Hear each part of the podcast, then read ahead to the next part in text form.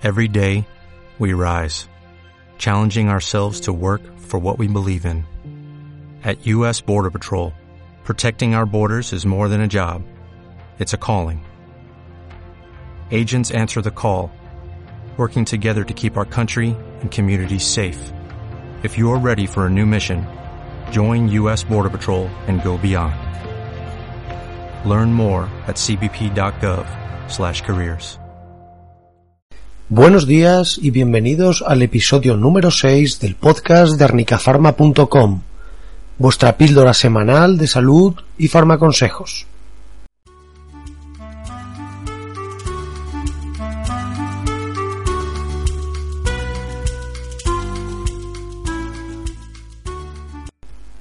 Muchas veces tenemos la suerte de pertenecer a determinados grupos sociales más o menos selectos como un club de pádel, de running, etc. En mi caso, personalmente, tengo la suerte de pertenecer al club de la dermatitis seborreica, que dicho así no suena muy bien, incluso parece, suena un poco a enfermedad venérea o algo así contagioso, quién sabe. Bueno, es un club más o menos selecto, al que pertenecemos más o menos unos dos millones de personas solo en España. Y del que muchas veces no puedes renegar porque básicamente lo llevas en la cara. En este club no se aceptan chaqueteros. ¿Qué es la dermatitis seborreica? Bueno, pues es una enfermedad inflamatoria crónica de estas que no matan pero mortifican y que normalmente se localiza en las zonas más grasas de nuestra piel. Y no me refiero a la típica barriguita cervecera, no, sino a zonas de la piel que secretan más grasa, como son la piel de la cara, el cuero y el cuero cabelludo principalmente y que suelen coincidir con los pliegues de cara y cuerpo. También, por ejemplo, ocurre a veces en las ingles. Eh, la composición de este sebo en la piel es lo que hace que unas personas desarrollemos esta dermatitis y otras no. Esta composición anormal de la grasa cutánea es lo que hace que proliferen ciertos microorganismos llamados levaduras, algunas de ellas tienen nombres tan adorables como Malassezia furfur, y que éstas provoquen picor, enrojecimiento y diversas molestias en la zona. Bien, ¿cómo se manifiesta la dermatitis seborreica? Bueno, se produce un aumento de la descamación y de esta secreción grasa en el cuero cabelludo y a nivel de la cara y aparecen unas lesiones que son como escamas, están enrojecidas, son grasosas, no son especialmente rasposas al tacto. Bueno, eh, los brotes de dermatitis seborreica suelen coincidir con épocas de vida sedentaria y estrés, y se suele estar mejor en los meses de verano, en los que pasamos más tiempo al aire libre. Muchas veces estos brotes vienen acompañados incluso de blefaritis, que es una inflamación de los párpados bastante molesta, incluso conjuntivitis. Y también muchas veces la dermatitis seborreica es como un anticipo de una psoriasis que puede aparecer más tarde en la vida de la persona.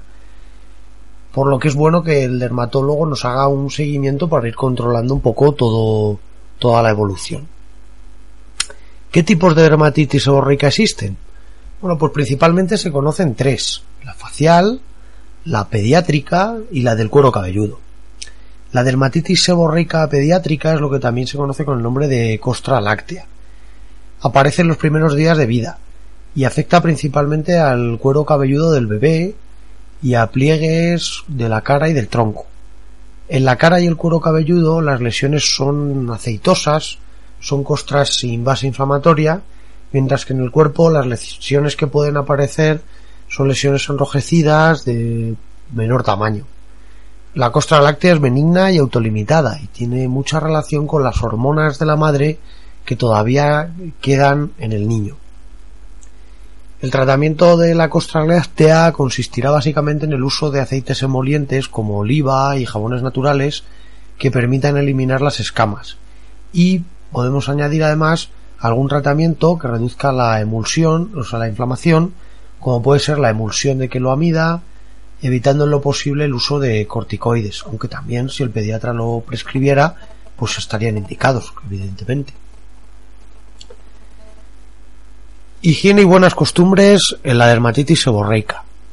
En general, el paciente con dermatitis seborreica mejora con la exposición al aire libre, el ejercicio físico y la exposición gradual y moderada al sol. Se recomienda un lavado frecuente de la cara a cuero cabelludo con jabones suaves y si el médico nos lo indica con jabones de tratamiento como puede ser el ketoconazol en gel. Debemos evitar las lociones que contengan alcohol ya que pueden empeorar el resto del estado de la piel. ¿Qué tratamiento y mantenimiento requerirá la dermatitis seborreica? Bueno, la dermatitis seborreica facial requerirá un tratamiento en el que sea clave la disminución de las levaduras con, mediante fármacos tratantes de estas, eh, como son el clotrimazol, el ketoconazol, el miconazol, ciclopirox, etc. A veces basta con la aplicación de uno de ellos en forma de gel jabonoso, como ya os he comentado antes con el ketoconazol. También puede ser útil el tratamiento con corticoides de muy baja potencia durante los primeros días. Todo esto lo debe evaluar el médico, claro. Y en general debemos evitar eh, cosméticos que aporten grasa a nuestra piel. Al principio experimentaremos una ligera mejoría, y aquí me estoy acordando un poco de ciertas cremas muy muy grasas, no voy a decir marca, pero que posteriormente empeoran notablemente el estado de la piel. Como tratamiento de mantenimiento de la dermatitis seborreica facial, tendremos en cuenta de que se trata de un proceso crónico y, en el que debemos ser constantes. Podemos utilizar cremas que incorporen activos calmantes como la enoxolona o la queluamida y que controlen el exceso de levaduras, como son las cremas que contienen piroctona o lamina. La dermatitis seborreica capilar. Esta forma afecta principalmente al cuero cabelludo, que también, aunque no lo veamos, aunque no nos demos cuenta muchas veces, es una de las zonas de la piel que más grasas secretan de todo nuestro cuerpo. Y aquí, ¿qué ocurre? Pues que cuando la dermatitis seborreica se ceba con nuestro cuero cabelludo, afecta seriamente a la salud y a la calidad de nuestro cabello, provocando picor, enrojecimiento del cuero cabelludo, descamación, lo tenemos en forma de la caspa grasa, que es esta típica que se queda en forma de costras y que no cae fácilmente a los hombros, que está más metida en nuestro cabello.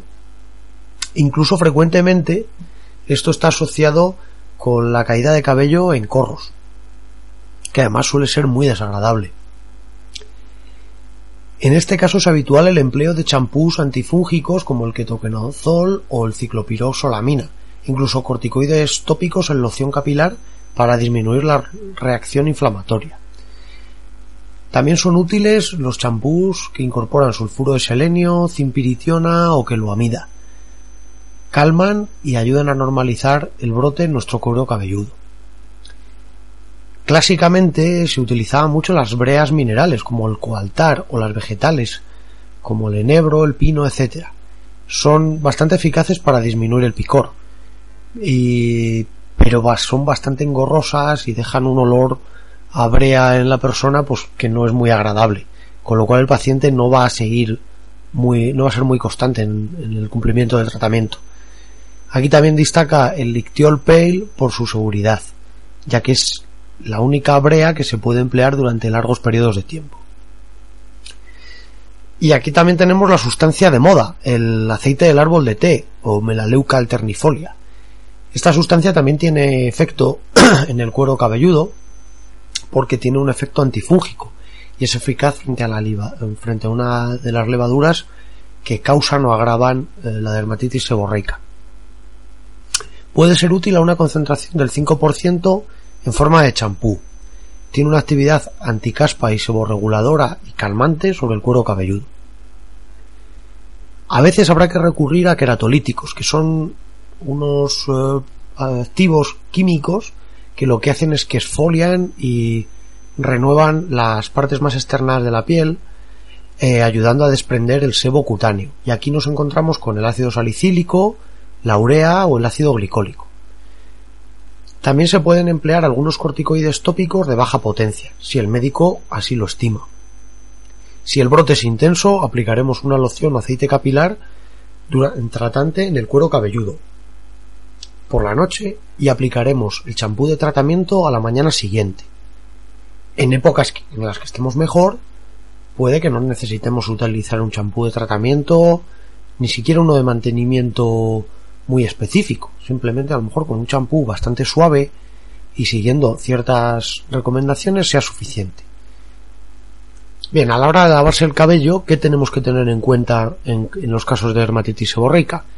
Pues que no debemos hacerlo con agua muy caliente, más bien tiene que ser tirando a fría, que va a ser mejor enjabonarse dos veces con poco champú que una con mucho que irrite el cuero cabelludo y que el resto se vaya por el desagüe sin hacer su trabajo, que no debemos emplear champús muy agresivos, que debemos aclarar bien los eh, champús y jabones que utilicemos y que debemos secar muy bien el cabello tras el lavado. Dejarlo húmedo puede gustar demasiado a nuestras queridas amigas las levaduras y hongos y eso puede ser desagradable a largo plazo. Y bien, pues hasta aquí nuestro episodio número 6 del podcast sobre salud y farmaconsejos de arnicafarma.com. Esperamos que os haya interesado, os agradecemos eh, que estéis ahí, que nos sigáis en futuros episodios y agradecemos a arnicafarma.com por su colaboración y por hacer posible este podcast. Y también aprovechamos para daros vuestras gracias porque vamos viendo cómo crece el número de descargas, de escuchas de nuestros capítulos y vamos viendo vuestras valoraciones en iTunes y vuestros me gusta en iVoox. En breve regresamos con más consejos de salud de la mano de arnicafarma.com. Muchas gracias y hasta luego.